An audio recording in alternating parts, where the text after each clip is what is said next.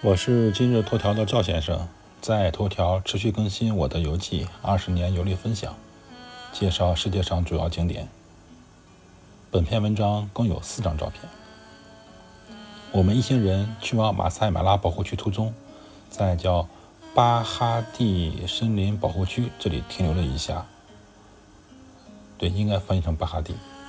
在这里可以站在观景台，一览绿植包围的村庄。以及点缀其中的小木屋。导游没有对这个保护区进行太多介绍，我们也是在这里稍微休息，放松一下身体，走马观花，简要浏览了一下。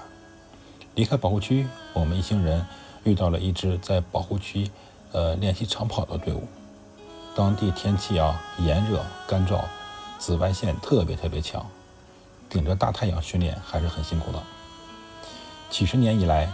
肯尼亚走出了许多世界范围内的伟大长跑运动员，在长距离赛事中一直处于世界主导地位。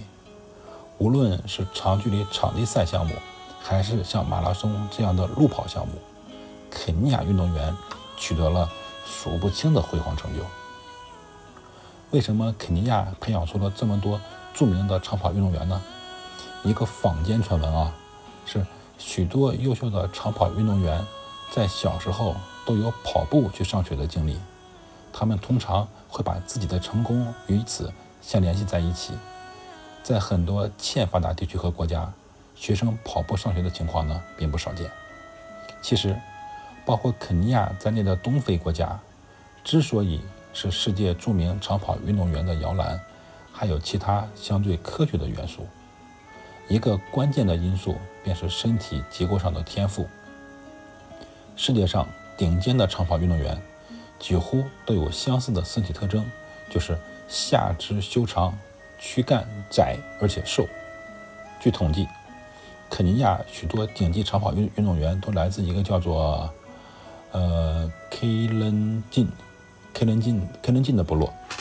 这个部落分布在东非大裂谷，包括肯尼亚、乌干达、坦桑尼亚的部分地区。